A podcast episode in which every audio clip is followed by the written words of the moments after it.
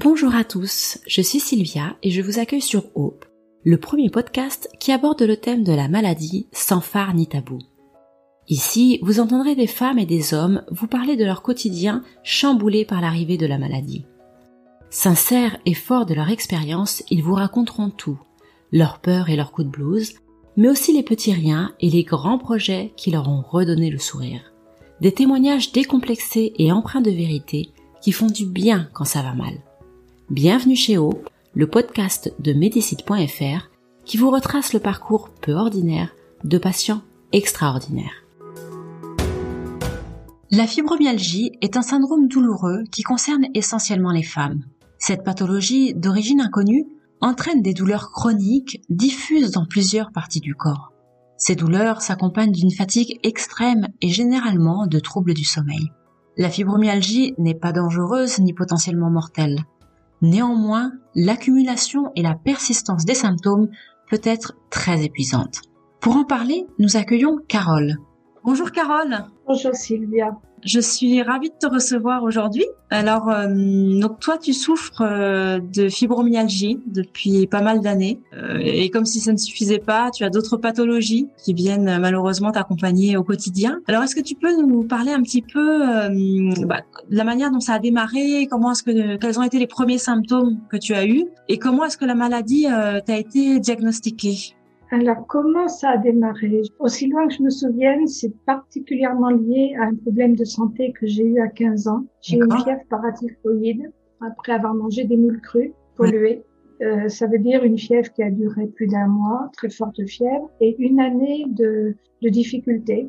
Mm-hmm. Et j'allais au lycée, mais je donc j'avais j'avais 16, 15 ans et demi. J'allais au lycée, mais je dormais tous les après-midi sur mon bureau. Et je ne pouvais pas faire de sport. Et à l'époque, hein, vu mon âge, je dois dire, on m'a pas abandonné, mais c'est vrai. On se plaignait une fois, puis après, ben, tu fais avec. Hein. Et donc, je me plaignais de douleur une fois, deux fois. Et quand la famille m'a dit, mais tu grandis encore à 15 ans, euh, j'ai arrêté de me plaindre. J'ai arrêté de demander. C'était un peu comme ça à l'époque. Et j'ai continué à avoir des douleurs jusqu'au baccalauréat où on m'a dispensé de, de sport au baccalauréat sans justifier ces douleurs, mais avec un constat clair, je n'étais pas capable de faire une activité physique. Est-ce que ton entourage euh, comprenait que tu souffrais vraiment? Ou euh, il disait que tu exagérais, que c'était pas vraiment des vraies douleurs, que vu ton âge, parce que tu étais jeune quand même, c'était pas possible que tu souffres à ce point-là?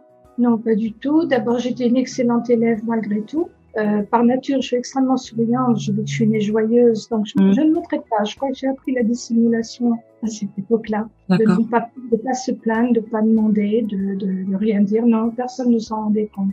J'étais agacée, rebelle, mais je n'en parlais plus. Et donc après, les années ont passé. À quel moment est-ce qu'on a mis un nom sur ce que, sur tes symptômes? Les années ont passé. Je suis partie vivre à Paris. Alors, je dois souligner que j'étais, j'étais pas une grande sportive, mais j'étais quelqu'un qui faisait six mois de natation en haute mer, qui faisait du vélo, euh, je sais pas combien de kilomètres par semaine, donc j'étais très active. À ce moment-là, j'ai continué malgré tout. C'est très étonnant. J'avais des douleurs, mais tout ce qui était dans l'endurance, je pouvais le faire. Puis, je suis partie vivre à Paris. J'ai trouvé un travail très prenant. Personne, encore une fois, ne se rendait compte de mon état parce que mon travail fini, j'allais me coucher. Je me couchais très très tôt et j'allais travailler le lendemain et je ne disais rien. Je ne disais rien. Voilà, ça, ça a duré jusqu'à 28 ans. D'accord. Là, j'ai commencé à avoir des douleurs bien plus importantes qui me clouaient au lit. Je n'en ai pas parlé pendant trois mois jusqu'à ce que je ne puisse plus travailler. Le corps médical vraiment était consterné, ne, ne comprenait pas. Donc j'ai continué à vivre finalement avec des douleurs qui m'handicapaient, mais je ne montrais rien. Je crois que ça a été ma grande erreur, c'est de ne rien montrer. Ouais. J'ai laissé s'installer une douleur chronique importante, une fatigue chronique profonde jusqu'à 38 ans. J'ai eu mon premier enfant, ouais. 35 pardon. J'ai eu mon premier enfant et je ne me suis pas relevée. Quand je dis je me suis pas relevée, je l'allaitais, j'étais fatiguée, je dormais tout le temps et je ne, j'avais des douleurs, mais je ne sais vraiment pas pourquoi, je n'en parlais pas. Tout simplement, je ne, je ne disais rien, comme si c'était un tabou de dire j'ai mal. Quand j'ai eu ma fille deux ans après, là, je me suis pas relevée du tout. D'accord. Quatre mois après sa naissance, j'avais tellement de douleurs, j'avais des vertiges, je, je dormais debout, que le corps médical m'a hospitalisé en neurologie. On m'a parlé de sclérose en plaques probable. J'ai trois semaines d'examen complet en me disant ce serait une forme très légère, mm-hmm. mais quand même, vous pouvez avoir des poussées tous les tous les dix ans. Toujours pas de diagnostic de fibromyalgie. J'habitais euh, dans un pays européen et quand je suis rentrée en 92, j'étais toujours au même état.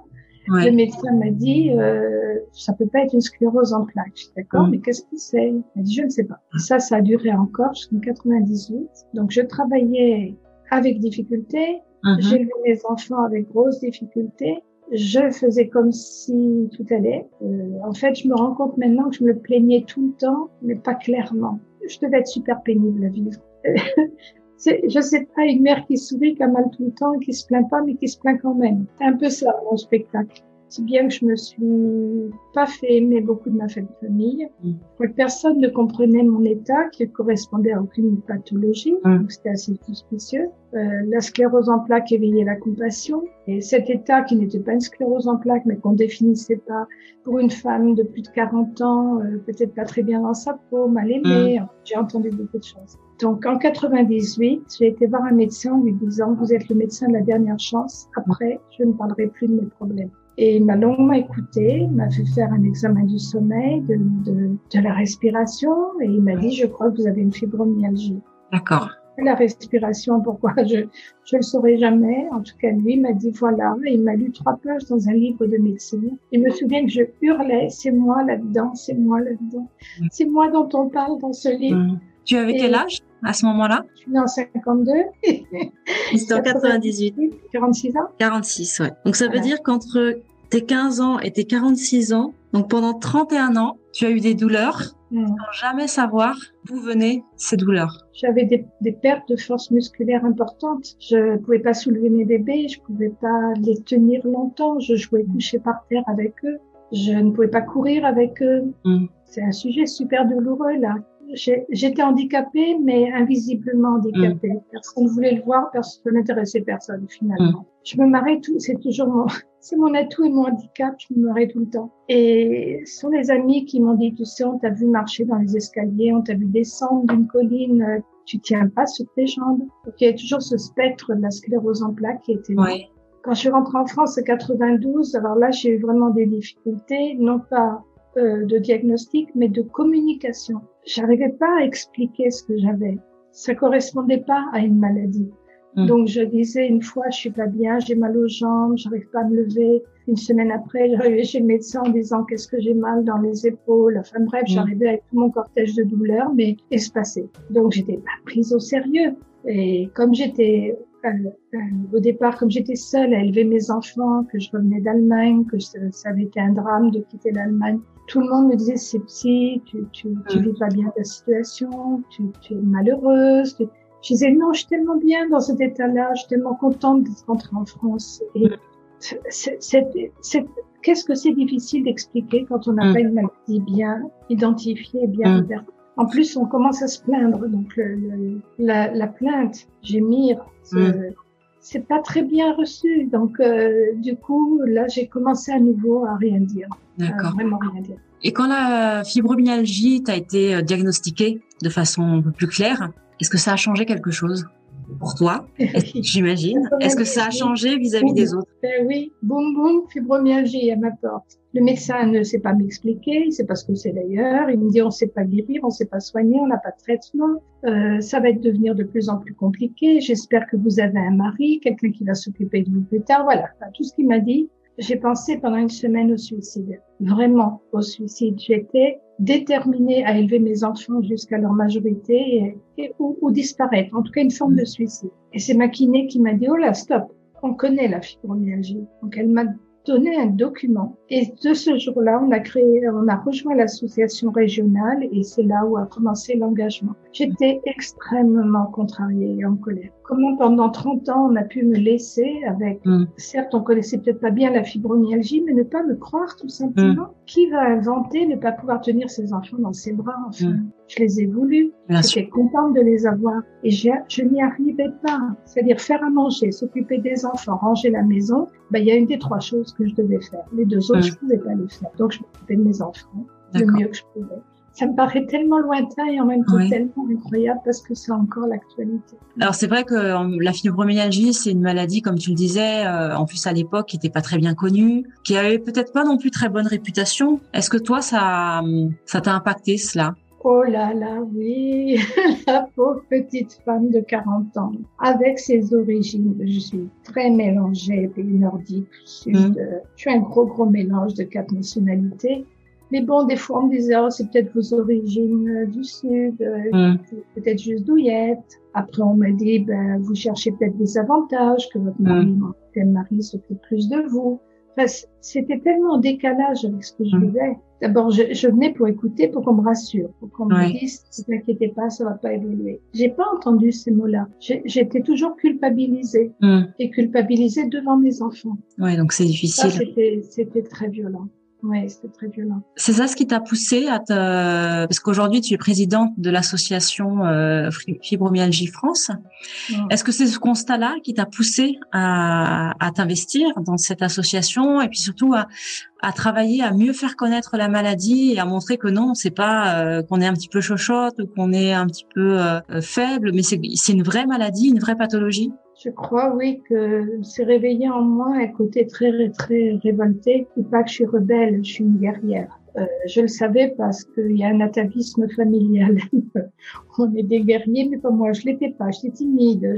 J'étais assez soumise finalement. Et ça m'a tellement agacée qu'on me dise vous avez une fibromyalgie, c'est pas une sclérose en plaques. Une sclérose en plaques, je savais que je risquais le fauteuil roulant, qu'on allait s'occuper de moi, on allait être gentil avec moi. D'un coup, on me donne une maladie, je vois toutes les portes qui se ferment extrêmement dans un état de, de, de, colère en disant mais donc personne veut m'aider. On mm. trouve quelque chose à la quarantaine et personne veut m'aider. Donc oui, ça a été l'engagement qui a été 300% euh, tout de mm. suite. J'ai très bien considéré les difficultés. Je savais que j'étais en train de de m'éloigner de ma famille parce que tout le temps que j'ai pris pour cet engagement, je le retirais à mes proches. J'en ai eu conscience, particulièrement conscience, mais je pouvais pas lâcher. Mmh. Parce que quand j'ai appris que la fibromyalgie pouvait être une forme de famille, familiale, je me suis dit, pour, pour ceux qui arrivent après moi, il faut absolument bouger. Quand je dis la forme familiale, effectivement, moi, ma grand-mère avait des douleurs chroniques. J'ai toujours entendu se plaindre de douleurs. Mmh en apprenant beaucoup plus sur la fibromyalgie, je dois dire, je dois souligner que pendant deux ans, je n'ai rien fait d'autre que compulser Internet. Pendant deux ans, aller chercher toutes les publications scientifiques validées que j'ai pu trouver. J'ai contacté des chercheurs dans le monde entier. À l'époque, on avait déjà les mails et on contactait des chercheurs. Sauf en France. En France, j'arrivais pas à les contacter. Ouais. Mais les, les chercheurs étrangers, donc je, pendant deux ans, j'ai cherché tout ce que j'ai pu trouver. Mhm. Et à ce moment-là, ben, j'ai demandé rendez-vous partout dans les institutions nationales. D'accord. Ça a été euh, une façon de dire on est là, on existe, on sait pas ce que c'est, mais aidez-nous. Ouais. Ça a été salvateur pour toi? Eh ben, Je me trouve bien bête là pour répondre à cette question. je suis pas du tout sûre que ça... Euh, non, ce qui aurait été salvateur, c'est qu'on m'aide et puis que je mène une belle vie et que je, que je voyage et que je m'amuse. Ce qui n'a pas été le cas depuis 98. J'ai quand même connu beaucoup. C'est un combat. Hein. J'ai connu beaucoup d'adversités. Les portes ne se sont pas ouvertes comme ça. Non, c'était pas. C'est entre malades que l'on était euh, joyeux. C'était pas le terme mm. quand même. Faut pas exagérer, mais on, se compris. Mm. on se comprenait, on se respectait et on riait. On avait le droit de rire. Si vous, si vous voyez des fibromyalgiques, c'est comme si on n'avait plus le droit de rire parce que c'est mm. peur qu'on ne croit plus. Oui. Tu vas bien, tu oui. te marres. Donc, mm. ça va bien. On se roule pas par terre de douleur. Faut arrêter. On a des douleurs auxquelles on s'habitue, hélas. Mm. Donc, euh, si, on a des douleurs très fortes, mais bizarrement, euh, le corps euh, je, ne dis pas qu'il les accepte, c'est pas, c'est pas à ce point-là. Je sais pas comment expliquer. Puis il y a la douleur, des fois après on l'oublie. Moi, j'ai eu de telles douleurs que mon mari me massait pendant quatre heures le dimanche après-midi et que je délirais. Mm. Je, lui disais que j'avais trois jambes. Mm. tellement j'avais mal, ça me mm. doublait la jambe. Je, et heureusement, ma mémoire a oublié tout ça. Alors c'est vrai que tu es particulièrement courageuse et que tu t'es lancé un défi il y a quelque temps, parcourir les routes de France à vélo. Alors Comment t'es venue cette idée euh, un peu folle? J'avais été voir l'enregistrement des Enfoirés. Je sors que trois fois par an vers un spectacle. C'est très dur de rester une heure et demie, deux heures assise. Là, c'était cinq heures. Ah Dans des fauteuils extrêmement durs, du béton. Mhm. J'étais sûrement la seule à ne pas bouger de mon fauteuil. Euh, tout le monde dansait sauf moi. Et j'avais, j'avais envie de faire cet enregistrement. J'avais envie de m'amuser. Et puis quand j'ai vu Junio, Gérard Junio et son acolyte Cadmerade, pour moi les vrais enfoirés, c'est ma génération, c'est mon âge. Quand je les ai vus tels qu'ils étaient, eux-mêmes, complètement déjantés, vraiment, je me suis dit, ben moi, je vais être une enfoirée. Je vais, je vais, je vais devenir mon enfoiré. Et je me suis dit, je pars en vélo. C'était vraiment des réflexions pour supporter d'être assise là. Je me laisse vraiment vagabonder. Et je suis rentrée et j'ai dit aux membres du conseil d'administration, je pars en vélo cet été à 50% pour parler de la fibromyalgie, à 50% parce que j'ai envie de le faire. Euh, j'ai vraiment un grand blanc. J'imagine. Un grand, grand blanc, sans aucune préparation, rien. Donc, je leur ai, ils m'ont dit, de toute façon, si on dit qu'on n'est pas d'accord, tu le feras quand même à titre privé. J'ai c'est exactement ça. Donc, je suis partie sans aucune préparation, sans logistique, sans avoir réservé quoi que ce soit. Mmh en me disant, j'ai rien à démontrer, c'est mmh. pas le but. Je vais parler de la fibromyalgie si on pose des questions. J'avais dans mon dos écrit fibromyalgie, justement, parlons-en. C'était surtout pour moi. Et je m'étais dit, si au bout de trois jours, je peux plus, j'arrête. Ouais. J'ai rien à démontrer, j'ai pas de fierté. Je, mmh. c'est juste, on va essayer. Et au troisième jour, ben c'est le, c'est très bizarre. Je suis devenue un robot. Ouais. Je ne pensais plus, je ne souffrais plus, je ne me posais plus de questions. Je suis partie tête baissée sur mon vélo et mmh. tous les jours. Je savais jamais où j'allais dormir. Je faisais à peu près 30-35 kilomètres. Le plus que j'ai fait, c'est 70. D'accord. J'avais même plus rien à boire. J'étais en danger. J'ai une insuffisance rénale. C'est complètement mmh. Irresponsable ce que j'ai fait. Les médecins m'ont dit d'ailleurs. Je suis pas bien sévère. Mais je l'ai fait. Voilà. J'ai fait la Rochelle Bayonne. Pourquoi? Je ne sais pas. Je me pose pas de questions. J'avais envie de le faire. Je l'ai fait. Ça aurait pu être tout à fait autre chose. J'avais juste envie de le faire. J'avais envie d'aller au bout de ce désir. Je, me, je sentais l'âge avancer en disant si tu le fais pas maintenant. Et j'ai eu raison. J'avais senti une urgence. Je n'en suis plus capable. Mm. Quelques années après, je n'en suis vraiment plus capable. Mais enfin, c'était, euh, je sais pas. C'était juste une envie. Je crois qu'il faut vivre ses envies. C'est chouette. Bravo, hein, parce que très, très drôle, très très drôle. J'avais la seule concession que j'avais faite, c'était d'acheter un vélo à assistance électrique. D'accord. Ce que l'on oublie, c'est que ce n'est pas un scooter. Ah non, il faut pédaler quand même. ce qu'on oublie, c'est qu'un vélo électrique, c'est lourd. Et que quand ça montait un petit peu, mon vélo, il reculait. et que je n'avais pas la force de tenir. Je me disais, tu vas jamais arriver. Donc, je hurlais mais je hurlais toute seule dans la forêt. Je suivais la piste cyclable à vélo donc j'étais 80% du temps dans la forêt toute seule. Et je hurlais quand ça montait, il est où le bonheur, il est où le fait à tue-tête. Et dès que ça descendait tout seul, je hurlais, il est là je hurlais. Encore une fois, je crois que j'ai juste eu envie de vivre ce que j'avais envie de vivre. Je me posais pas de questions. Et je, je continue, hein. C'est chouette, mais c'est une belle. Euh, j'imagine que tu as dû faire des belles rencontres en plus. C'est une sacrée expérience. Pas tant que ça, parce que moi j'étais sur la route. C'était un road movie. Je repartais le lendemain matin. Alors j'ai fait des belles rencontres, c'est quand je montais ma tente le soir. J'étais tellement fatiguée que j'ai même réussi à monter ma tente la tête en bas. J'arrivais pas à mettre les sardines évidemment, et où les gens arrivaient complètement pliés en deux en disant ma pauvre dame, c'est dans l'autre sens. Ah. J'étais tellement fatiguée. Et où un monsieur, j'étais tellement fatiguée un soir que je me suis endormie devant ma tante en l'air et qu'il y a un monsieur euh, qui est venu me voir en me disant est-ce que je dois appeler les pompiers Vous nous faites peur, vous bougez plus du tout.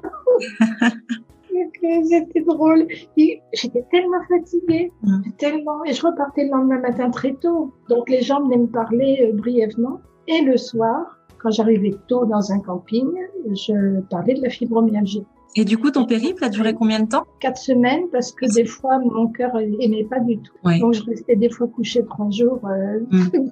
sans bouger. Mais c'était très bizarre. Je, je, je me, non, j'ai vraiment pas pensé. C'était vraiment pas le voyage initiatique. Mon spirituel n'a pas beaucoup fonctionné. J'étais dans le pratique, totalement pratique. C'est très décevant pour certains, mais j'ai pas fait, j'ai pas eu de révélation. Mais cela dit, euh, c'est un sacré, il faut un sacré courage pour le faire. C'est un, un sacré défi. Hein. larmes aux yeux là, tellement je, c'était tellement drôle les enfants avec mes cheveux blancs Et j'avais un nounours dans le dos, c'est notre docteur Bobo. Et je l'avais dans le dos attaché et les enfants hurlaient, regarde la mamie avec son doudou. mis tout, le doudou, le... c'était trop. En tout cas, je regrette pas parce que je peux plus le faire.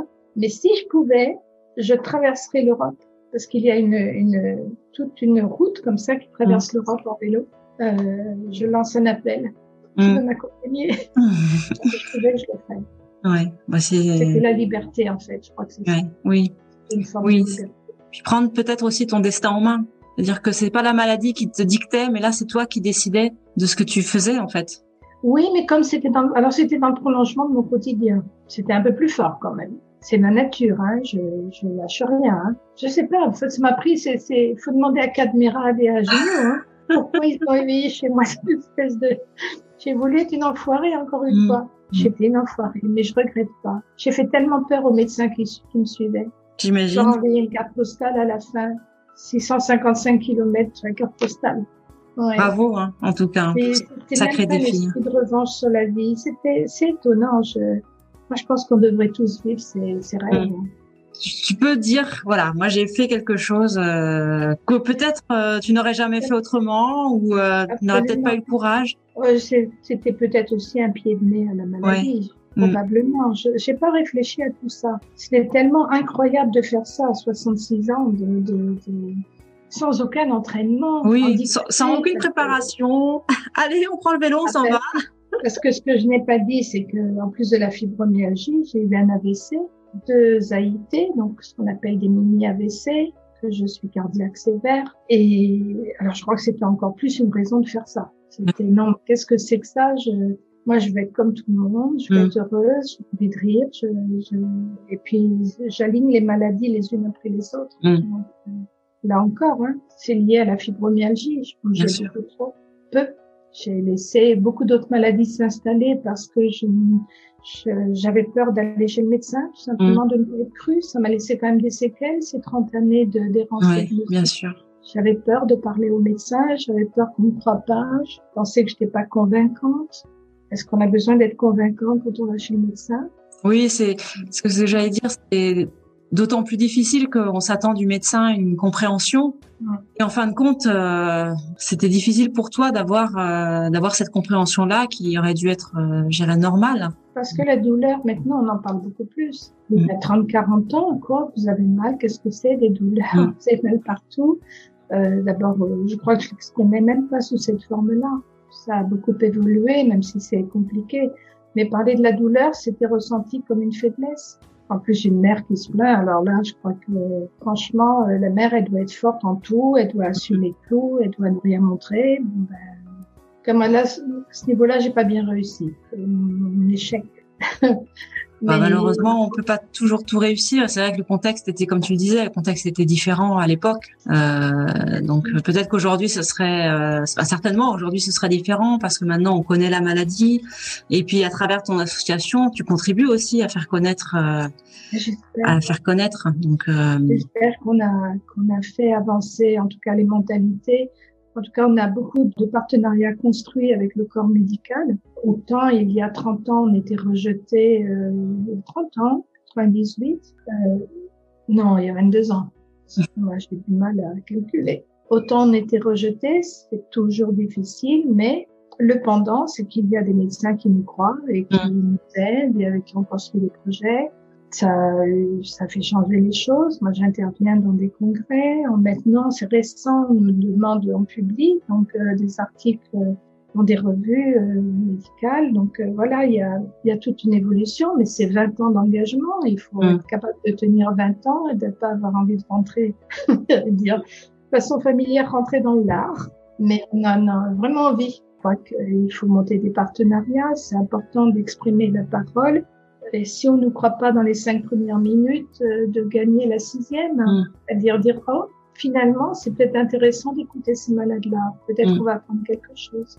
J'interviens auprès du corps médical dans un DU douleur en formation continue. Je me dis toujours la première slide, oh mon Dieu, fibromyalgie. Et à la troisième slide, je vois déjà des sourires, donc euh, positifs, pas mon cœur, des vrais sourires. Excuse-moi, est-ce que tu aurais euh, un ou plusieurs conseils à donner à ceux qui nous écoutent et qui euh, souffrent euh, peut-être également de, de fibromyalgie Ce serait prétentieux de ma part parce que je pense que c'est totalement individuel. Je crois que c'est mm. vraiment une pathologie où l'environnement est déterminant.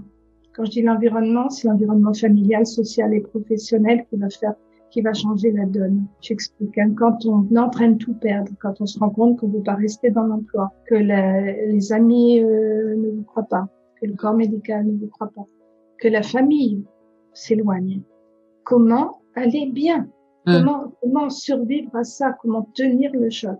Alors déjà, quand un des éléments environnementaux se casse la figure, c'est déjà difficile. Parce que dans ces cas-là, on est malade et en plus, on doit convaincre. Hum. On n'a pas toujours l'énergie de convaincre. Donc, comme j'ai oublié la question, je sais pas ce que j'allais dire. si tu avais un conseil, un ou plusieurs conseils à donner. Le seul conseil, comment faire, c'est se dire se tourner vers les bonnes personnes, encore mmh. faut connaître les bonnes personnes. C'est peut-être d'apprendre à exprimer la maladie. C'est peut-être le, le plus grand conseil parce que je me vois moi aussi me taper la tête contre une porte fermée quand j'expliquais mes troubles et j'y arrivais pas et je m'enfonçais, je voyais bien que m'enfonçais, c'était terrible. Apprendre à, exprimer la maladie, finalement, c'est ce que je fais auprès des médecins quand j'interviens auprès d'eux. Je leur explique mmh. quel type de douleur c'est. Ce n'est pas une douleur comme les autres douleurs, les très caractéristiques. Et quand on ne sait pas l'exprimer, eh ben, on, on perd pied.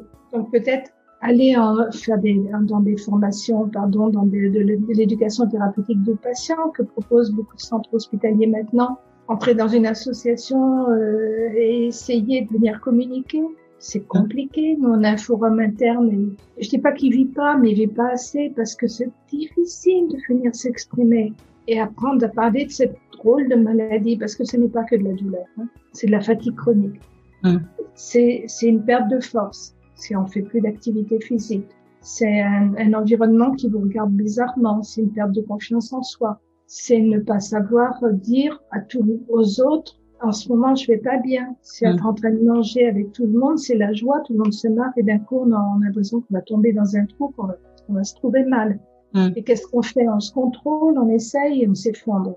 On est toujours un petit peu à la limite de se faire juger, si c'est pas méchant ouais. foncièrement, mais pourquoi est-ce que tu te marres, t'es à table, tu te marres et d'un seul coup tu te sens mal? Pourquoi? Qu'est-ce qui t'est arrivé? Qu'est-ce que et le dire, c'est pas facile déjà de dire excusez-moi, je quitte la table parce que je vais pas bien. Et pourquoi tu vas pas bien? Qu'est-ce que t'as? Et pourquoi tu t'allonges et dans dix minutes tu vas rire comme tout le monde? Ouais. Parce que ça fluctue tout le temps, tout le temps, mm. tout le temps. Et du coup, on se met en retrait de notre propre fête. Mm. On s'isole donc je pense qu'effectivement, apprendre à l'exprimer avec des mots simples. Oh, puis zut, pardon, Sylvia, ne devrait-on pas être plutôt entouré et compris que d'avoir que d'avoir approuvé On devrait être entouré et compris. Je dis ça parce que quand j'ai eu l'AVC, c'était une maladie tellement, un événement de, de, de santé tellement brutal, tellement mm. connu, bien répertorié que à l'hôpital, tout le monde était gentil avec moi. Mm. Je me disais, mais ah, je comprends la différence. Hmm. Ils savent ce qu'il faut faire. Ils ont les réponses. Ils sont dans la bienveillance parce que c'est dangereux quand même. Et donc j'ai convoqué euh, toute l'équipe en leur disant j'ai besoin de vous parler. Euh, il y avait des neurologues, des infirmières, tout le monde, et j'aurais dit j'ai besoin de savoir. Quand vous avez vu dans mon dossier fibromyalgie, est-ce que votre regard a changé sur moi? Et toute l'équipe a fait oh! et je et je leur ai dit c'est important de le savoir. Ils m'ont dit mais enfin vous avez eu un AVC. Hmm. justement, je dis, je suis en train de découvrir une belle médecine. Et moi, depuis dix ans, il y a personne ne m'écoutait. Donc, la réponse, elle est là. Bien connaître la maladie, qu'elle soit bien répertoriée, qu'on comprenne le malade et qu'on l'écoute. C'est très simpliste, hein, ce que je dis, mais pourtant, c'est la réponse que j'ai eue. Merci beaucoup, Carole, pour ton témoignage. Euh, bravo pour ton courage. Bon courage pour la suite, parce qu'effectivement, euh, tu me disais que le, le, confinement est un peu, enfin, est très difficile euh, pour toi. Euh... enfermée. Ouais. Je suis sortie peut-être cinq fois depuis un an parce que j'ai cinq facteurs de risque et j'ai pas envie d'en prendre. Bien sûr. Non, tu as raison. tu as raison d'être prudente, mais ça reste difficile. Donc, euh, bon courage pour la suite. Puis, j'espère avoir de tes nouvelles parce que ça a été une discussion très agréable avec toi. Bravo pour ton courage encore une fois. Puis, qui sait, hein, peut-être que tu auras donné euh, des vocations à certains euh, de prendre la relève et de parcourir les routes de France à vélo. Oui, il m'emmenait dans une petite charrette derrière. Oui. Pourquoi pas Merci en tout cas et encore bravo pour ton courage.